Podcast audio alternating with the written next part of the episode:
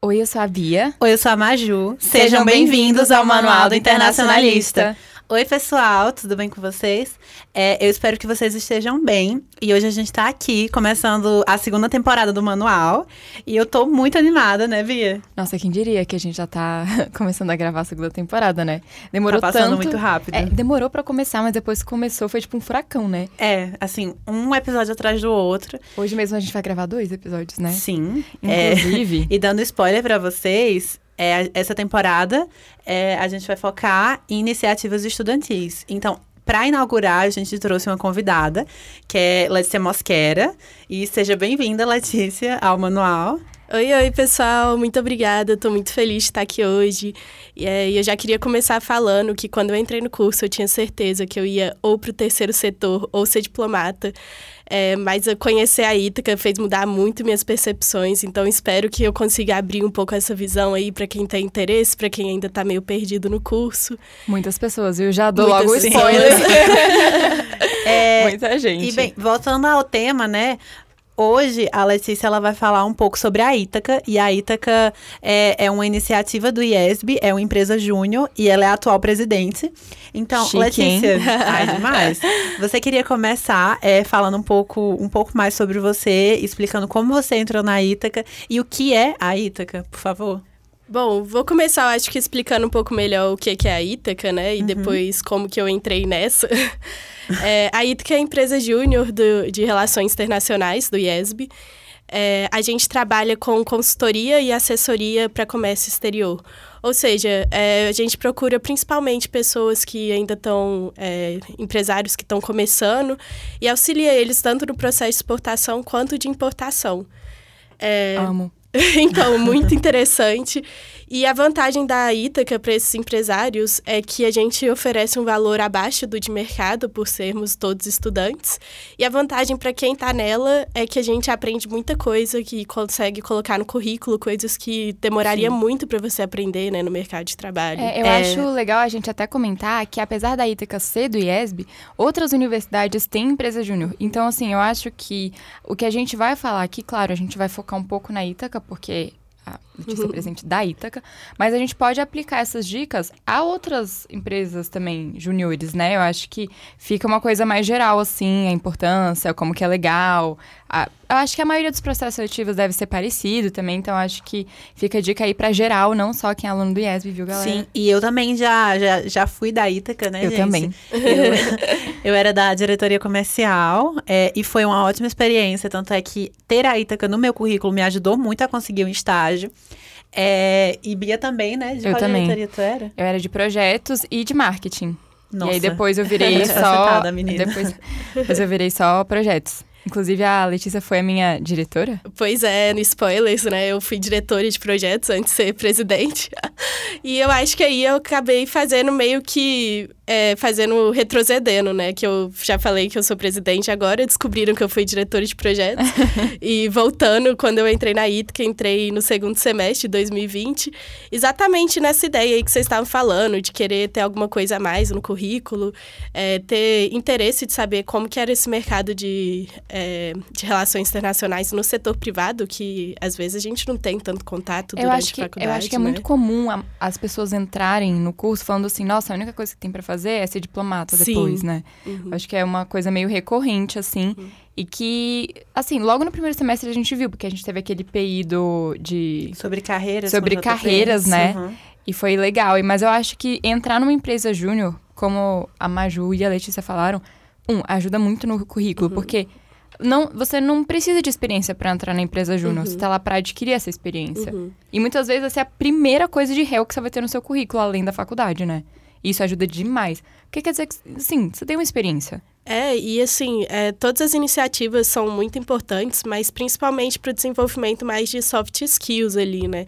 Eu sinto que a Ítaca, ela te ensina realmente, assim, como que é o dia a dia no mercado de trabalho, quais são as habilidades que você realmente vai poder usar quando você estiver trabalhando nesse setor.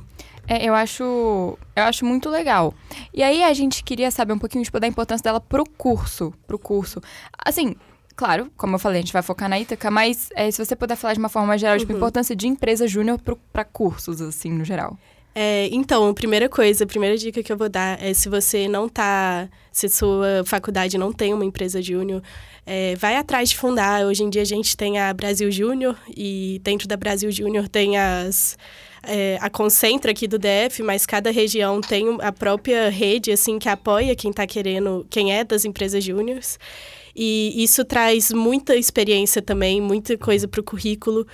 E eu acho que, de uma forma geral, assim, o que engrandece muito o curso é que ele começa a formar profissionais mais competentes, né? Porque realmente. Uhum. Mesmo que, por exemplo, você trabalhe em marketing, que no caso da Ítaca não trabalha tanto no dia a dia do, do, do projeto mesmo, é, você entende, ele tem as reuniões, você começa a ter uma experiência um pouco mais realista, assim.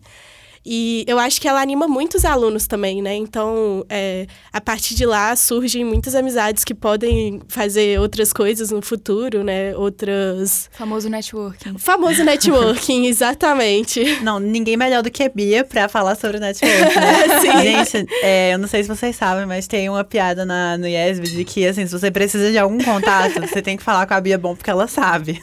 É, é gente, tem algum primo que faz. Eu virei um meme já. Mas é, é isso, a gente queria saber também um pouquinho sobre, sobre o apoio que vocês recebem da faculdade durante a graduação. Porque, assim, às vezes as pessoas pensam, as empresas, uhum. ah, não vou contratar uma empresa júnior porque, sei lá, um monte de aluno, poxa, uhum. não. Mas não é bem assim, né? Tem um, um norte ali de alguém com experiência. Sim, sim, a gente tem um professor orientador que qualquer dúvida que a gente tiver sobre como que funciona, qual que é o melhor caminho para seguir, a gente recorre a ele. Mas eu sinto que a maioria dos nossos trabalhos são muito padronizados, então com isso é, o mais difícil é você fazer o primeiro. Em seguida, todos os outros, como vão seguir no meio esse padrão, é, se tornam muito confiáveis, né? Uhum. É, uma outra ajuda que a gente tem do curso, que é, tenho que, assim, bater palmas pro IES mesmo, que eu acho que é o que incentiva novas lideranças dentro da Ítaca, é, são as bolsas, né, de estudos. Então, se você é de qualquer faculdade, inclusive as públicas costumam dar uma bolsa de estudo em dinheiro mesmo, né? É, para as lideranças dessas EJs. Então, é uma coisa que o pessoal é, acaba indo atrás, desenvolvendo mais, até por causa desse incentivo da faculdade. É, Eu você... legal isso. Sim, demais. É, que você podia falar um pouco sobre a história de como a Ítaca surgiu? Então, é bem interessante, na verdade, porque se a gente for ver a história mesmo da Ítaca, é, desde o começo dos anos 2000, já tinha uma empresa júnior de réu lá no curso do IESB, mas ela tinha outro nome, assim, e nessa época não tinha nenhuma lei que regulamentava EJs, já existiam, obviamente, até a Domani, que é do ONB, já existia nessa época, mas ela não tinha, assim, essa regulamentação, então acabava, eu acho que dificultando, e eu não sei se exatamente por conta disso, mas eu sei que acabou minguando essa, essa iniciativa, ali por volta de 2010, 2011. Em 2016, saiu a lei no Brasil que regulamenta as EJs. E eu acredito que por causa disso, é, teve uma, um apio muito grande, assim, com os alunos do curso que retrozeram essa iniciativa agora sob o nome da Ítaca. É, nesse período, o pessoal ficou muito animado fez um, alguns projetos ali, só que eles tinham uma visão um pouco diferente, que era, que era priorizar fazer os projetos e depois ir atrás de CNPJ, federação, esse tipo de coisa. Em 2019, saiu muitas dessas pessoas por estarem se formando, né? Era assim, uma galera mais velha já no curso. E aí entrou uma nova gestão que estava com esse foco em fazer a Ítaca ser regularizada, em ter CNPJ, ser fundada, ser federada com o centro. E foi nisso que eles trabalharam muito, até que veio aí o resultado em março de 2021, que a gente finalmente teve o nosso CNPJ.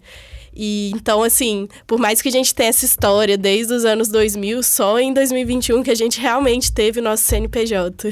Nossa, é um processo é. longo, né? Demora um pouco. Nossa, eu acho tão complexo essa coisa de CNPJ e tal. É tão assim. né? Não entendo muito, mas. É, okay. E ainda sobre a Ítaca em si, você podia falar um pouquinho sobre como é a divisão interna de vocês, sabe? Quais são as diretorias que vocês têm, o que cada uma faz? Ah, isso é legal. É, sim, sim. É, eu acho muito interessante, assim, que muitas pessoas falam: ah, não quero entrar na Ítaca porque não tem interesse em trabalhar no setor privado, por exemplo.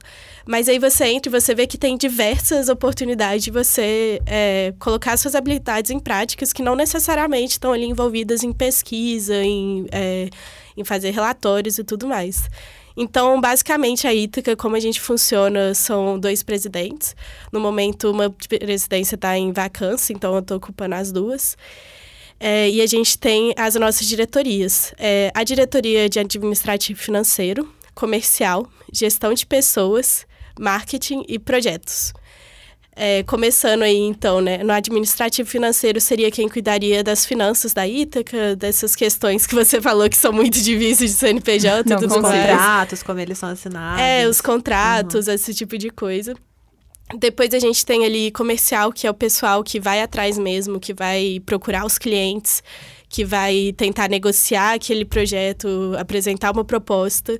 Foi a Maju, né? Ah, Maju, sim, eu era sim. coordenadora da comercial e Letícia de Mesquita era a diretora na época. Sim. Acho que hoje quem tá é Larissa, né? Isso, isso. Larissa tá lá como diretora. Aí depois a gente tem gestão de pessoas, que é uma diretoria que, assim, é, surpreendentemente, muitas pessoas têm muito interesse por ela, né? É tipo um RH, né? É um RH da empresa, né? Então ele vai cuidar ali dos processos seletivos, é, do- dos termos de voluntariado, de estar acompanhando o pessoal, elaborando treinamentos, esse tipo de coisa. É, e por último, o projeto. Ai, não, esqueci de marketing. Oh, não esquece o marketing. Não, o marketing também, que aí cuida da nossa identidade visual. O marketing também é, faz um trabalho ótimo trazendo notícias de fora, que não necessariamente só da Ítaca, né? Mas, por exemplo, sobre o mercado mundial, para trazer em várias plataformas. A Bia sabe bem. Gente, ah, Mosque, fala também o arroba do Instagram de vocês, É, pra que os ouvintes possam Ah, seguir, sim, né? sim. É arroba Ítaca Júnior, então Ítaca JR, né? Quando sair esse episódio, a gente pode até postar. Sim, a gente vai marcar vocês Ah, com vocês. certeza, muito bom. E, gente, até TikTok eu fiz. no marketing. Sim, então, e a gente tenta super se manter ativo em todas as redes sociais, com, assim, para que até não só para os clientes, não só para as pessoas do curso, quem tem interesse em real seguir a gente lá é bem interessante. E por último, agora sim, projetos, que é a diretoria que realmente vai fazer, colocar a mão na massa nos projetos, então, elaborar os relatórios, é, fazer as pesquisas, fazer uma proposta de projeto para o cliente. Então, são essas aí a divisão, e você vê que é bem vasto, então você vê que as pessoas com diferentes habilidades conseguem entrar, cada uma se encaixar no que vê melhor. Eu acho legal isso. E dá pra transitar também entre um, um Uma diretoria é, e outra. né? Ah, e Sim, outra sim. coisa que eu me veio à cabeça agora é como vocês escolhem quem vai ficar na liderança de cada diretoria e a presidência? Tem, tem eleições? Sim, então a gente tem eleições, só que eu sinto que por ser uma iniciativa assim no curso, acaba tendo bastante responsabilidade sobre os diretores, sobre os presidentes. É, porque realmente, se a gente não tá fazendo as coisas, as coisas não andam pra frente, não tem ninguém puxando.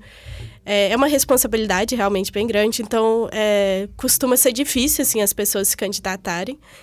Então, por isso a gente tenta lá incentivar ao máximo o pessoal a se inscrever, mas sim, é por eleições o nosso processo. Falando em se inscrever, como que acontecem os processos seletivos, assim? Não será isso que eu ia perguntar. Conexão. Conexão. É, a gente faz os processos seletivos no um por semestre em geral.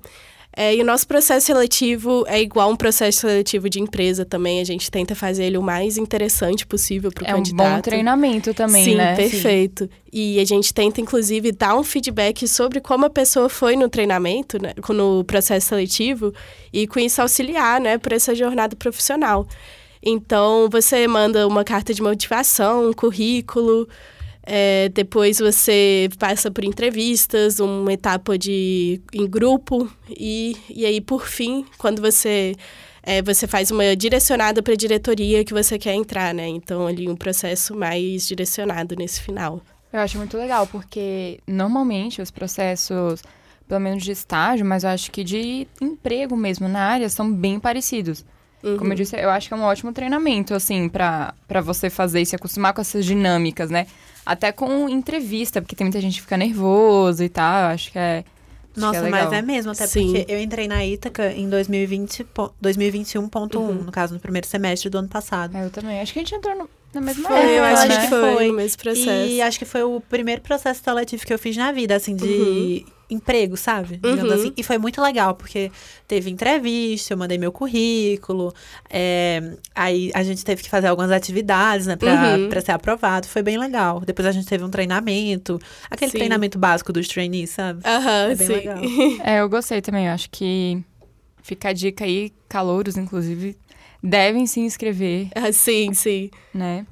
E, Letícia, você consegue falar mais a fundo, assim, escolhe um projeto do seu coração, assim, da Ítaca e fala mais a fundo sobre ele pra explicar um pouco. Bom, não tem como escolher outro sem ser o último que a gente fez, que foi o projeto para uma, uma consultoria. É, na verdade, é uma empresa que eles têm uma visão de tentar exportar produtos apícolas para o exterior, mas eles não produzem, então eles atuam ali meio como traders, né? É, no futuro, eles têm uma visão de criar uma plataforma para poder facilitar esses mercados, mas no momento eles mesmos estavam comprando produtos é, de produtores brasileiros e exportando para o exterior. E com eles foi a primeira vez que a gente conseguiu fazer o nosso processo, nosso projeto base, assim, nosso projeto mais completo, que a gente começa com um relatório prévio, no qual a gente escolhe aí, é, cinco países, depois de uma análise do mercado de, é, de mel, de cera no mundo, cinco países que são mais promissores e aponta cada um das, das é, qualidades desses mercados, né? E qual que seria o foco ali que você procuraria naquele mercado. É, a partir daí, a empresa selecionou três países para a gente poder continuar trabalhando nas outras etapas do projeto. E quais foram essas etapas, né? É, um relatório escrito no qual a gente tratou sobre quais seriam os, os- as barreiras burocráticas ali para entrar em cada um dos países. É, um pouco de microeconomia, né? Então, como que é que as pessoas daquele país consomem, é, o que, que você tem que adaptar ali na sua, no seu marketing para aquele país. E também falando muito assim sobre o mercado em geral, né? Então ali como que tá as trocas e tudo mais. É, depois a gente fez um relatório interativo que é assim, você pegar todas essas informações e colocar como se fosse num site, assim, para que o, esse pessoal da empresa consiga ver ali claramente, eles mesmos é, vendo como que é que tá o mercado e conseguindo tomar as decisões a partir disso, sem ter que ter a gente ali do lado indicando o caminho. E, por último, o que geralmente o pessoal tem mais interesse, que é a prospecção de clientes nesses países, né? Que foi a parte, inclusive, que comercial ficou por conta de fazer, que é entrar em contato, né? E procurar quem teria, assim, um interesse em comprar esses produtos nos países. Então, pegar interesse de... eh, pegar e-mail de indústrias, de produtores, eh, que vão usar como matéria-prima ali aquele produto que a gente está tentando vender. Ou seja, foi um projeto super completo, assim, super gratificante. É, deu para aprender muita coisa com ele. E, assim, é, agora é a base dos nossos projetos futuros é esse. E quanto tempo demorou pra completar o projeto? É, eu acho que foram 30 dias da assinatura do projeto até a conclusão. Nossa, Nossa, então foi foi bem rápido até, tenso foi também. bem tenso. muito rápido. É, porque a gente tinha, a princípio, pensado em 45 dias, só que eles estavam querendo um resultado mais breve, e aí a gente concordou, assim, que dava para se esforçar e fazer ali nos 30 dias. Então, era assim, de uma semana para outra a gente tinha que escrever muito, mas no final eu sinto que foi, assim, muito gratificante. Mas olha, eu vou falar que isso se assemelha bem à, à vida profissional, Sim. eu acho. Porque tem vezes que você tem, tipo, muito tempo pra desenvolver um- projeto, mas tem vezes que você tem, tipo assim, cara, eu preciso disso amanhã. Sim, E às exatamente. vezes hoje. Às vezes É. hoje. É pra ontem, né? Sim. O famoso pra ontem. E Pronto. na realidade eu sinto que às vezes esse tempo extra assim é um pouco procrastinação. Então você tem ali, é, sei lá, três meses pra fazer. Só que ali o primeiro mês você fica pensando, esperando bater inspiração, não sei o quê. Nossa, Agora sim. quando você tem, tem 30 dias, no primeiro dia você já tá lá pesquisando, já sentou, já tá colocando as ideias no papel mesmo. Nossa, agora por experiência própria, semana passada eu tinha que entregar é, um documento na sexta. Uhum. E eu fiquei sabendo desse documento na quinta. Não E- tem como esperar, tem que É, fazer. eu não tinha o que fazer, eu tive que fazer. Uhum. E uma coisa que antes eu demoraria, assim, uma semana pensando em como eu vou fazer, Exatamente. eu fiz em três horas. Então, assim, foi uma coisa bem rápida. E era É. uma coisa que eu pensava, meu Deus, eu vou demorar muito. Não vai. É uma coisa que se você focar, você vai terminar rápido. Ou bate a inspiração ou bate a inspiração, Sim. né? E eu acho que à medida, quanto mais a gente faz esses projetos, mais fácil fica, assim, você entende qual que é a lógica, como que tem que ser escrito aquilo, quais são os sites que a gente procura. Então, assim, se num primeiro a gente faz em 30, talvez um segundo projeto a gente consiga fazer até em menos tempo, sabe? Sim, é porque já tem tipo um modelo, né? Isso, Modelo de é. pesquisa, Seguido, de, é. de, Aham. de escrita e tal. Eu acho isso legal, acho isso bem, bem interessante. Treina realmente a pessoa, Uhum, né? sim. Pro futuro. Na marra ali. Na marra. e realmente são várias áreas, assim, né, de conhecimento. É, envolveu to- praticamente todas as áreas, né? Sim, da, sim. da Ítaca. E cada di- diretoria vai fazer um pedacinho até que vocês vão Isso, juntar é. tudo É. pra ter Por o exemplo, produto final. marketing que eu falei que não atuava tanto nos projetos foi essencial nesse projeto para poder fazer a formatação de todos os é, os documentos, né, que a gente entregou. Né? É, e não é assim, não é em formato ABNT, sabe? É o- como se fosse um livrinho, assim, um e-book bem bonitinho, tudo formatadinho. Amo. É, mandaram Amo muito fazer bem. essa parte, gente, é muito legal. Ah, inclusive, tempo pra agradecer, Letícia, todo episódio, a- quando a gente lembra, na verdade, a gente agradece primeiro ao IESB por apoiar a gente, porque Aham. A gente tem apoio do IESB, a gente grava sempre aqui na sala de rádio, maravilhosa. É, segundo a Integre, que, assim, sem eles a gente não estaria aqui. Então, Comitê obrigada, integrador gente. de Relações Internacionais, ao Marco, coordenador do curso, que lutou pelo manual, e ao Alisson, que tá aqui. Obrigada, Alisson, técnico, Gravando que, com a gente. que grava com a gente aqui, porque sem o Alisson também a gente não conseguiria. Muito mais difícil do que a gente pensa gravar um podcast, né?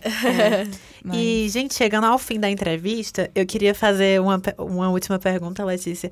O que você acha que é, assim, a coisa mais importante que a Ítaca consegue passar para os calouros e para os alunos de réu? Eu acho que quando a gente entra na faculdade, a gente ainda entra muito com a mentalidade de ensino médio, assim. E a Ítaca ajuda muito a amadurecer, sabe? É, e eu não sei dizer, apontar exatamente qual é essa mentalidade do ensino médio, mas você vê que depois que você amadurece mesmo, é que nem veterano de guerra, assim. Você vê na cara da pessoa que a pessoa tá diferente. Então, eu acho que isso é essencial, que mesmo que você fale assim, olha, realmente eu quero ser diplomata mesmo, esse setor privado aí tá com nada, acho muito chato. Tudo Eu, bem, gente, você foi bem mudou. assim. É. Eu sou mega defensora do setor privado. Não, e aí mudaram, né? O que, que vocês acham sobre? Eu acho que, tipo assim, a gente, quando entra no curso, é como eu disse, a gente entra muito tipo, nossa, a única coisa que tem pra fazer é ser diplomata Uhum. ou trabalhar na ONU, Uhum. sei lá. E lá a gente, por exemplo, hoje em dia meu estágio é com Comex. Uhum. Então, eu acabo botando em prática muitas das coisas que eu aprendi na Ítaca mesmo. E outra, como eu participei do, do marketing, nossa, todo o Insta do, do manual é, eu- são coisas que eu talvez tenha realmente aprendido lá no, no, na Ítaca. E outra, aprendi a fazer TikToks também. Já pra mim, uma coisa que eu aprendi, é, eu acho que é conseguir trabalhar em grupo, Uhum. sabe? Porque é, na, na diretoria comercial tinham outras pessoas, outros trainees. E quando eu fui coordenadora, eu tinha que dividir as tarefas, administrar Delegar, né? elas, É. delegar. E pra mim isso era uma coisa muito difícil no começo, delegar tarefas, porque eu queria abraçar o mundo, sabe? Fazer tudo. Sim. Mas você não vai conseguir fazer É, tudo. E é aquilo que É. a gente tá falando, que todas as diretorias precisam estar envolvidas no projeto, Sim, então né? todo mundo, tipo, é, É 15 cada... pessoas ali fazendo um eu documento. acho que, assim, resumindo, amadurecimento profissional. Com certeza. E primeiro contato, às vezes, com alguma área de réu, né? É que às vezes a gente não conhece tanto no dia a dia. Isso. Então, gente, chegando ao fim de mais um episódio, E a gente vai se despedindo de vocês aqui. é isso. Letícia repete mais uma vez o arroba do Insta. Arroba ItacaJR. A gente vai marcar eles quando esse Isso. post sair lá no Instagram. Então é só vocês irem, arroba Manual do Internacionalista. E sigam eles, gente. É, Sigam. principalmente os calouros. Quando sair processo seletivo, a gente também vai divulgar no nosso Instagram. Pra É vocês importante, gente. participarem. Muito importante. Então, é isso, gente. Lembrando que eu sou a Bia. E eu sou a Maju. Obrigada por escutarem ao Manual do Internacionalista.